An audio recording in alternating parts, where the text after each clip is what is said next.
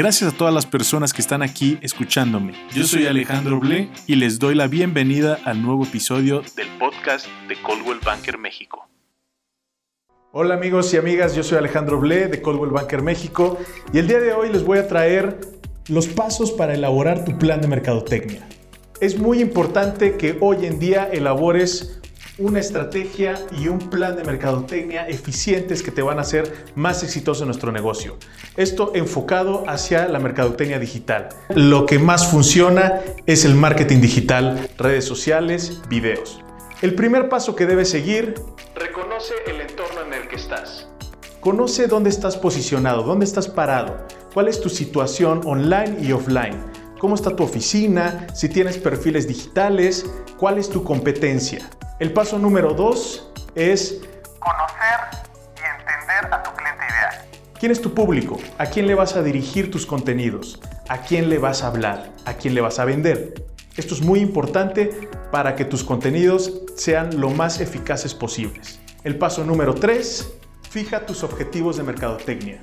Recuerda que si no tienes hacia dónde te vas a dirigir, no vas a poder crear ninguna estrategia eficiente es necesario que tú sepas lo que vas a cumplir.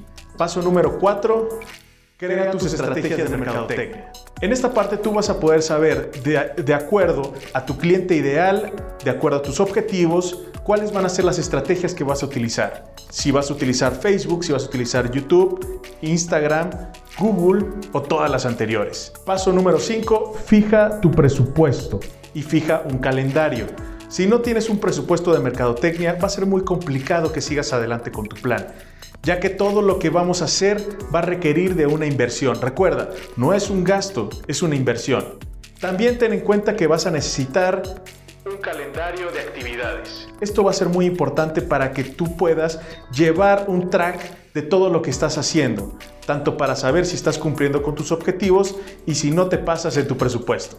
Y el último paso, el paso número 6, es el monitoreo y reporte de todas tus actividades. Recuerda que si estás fijando un objetivo y un presupuesto, vas a necesitar saber si lo cumpliste, si realmente ha sido efectiva tu plan y tu estrategia.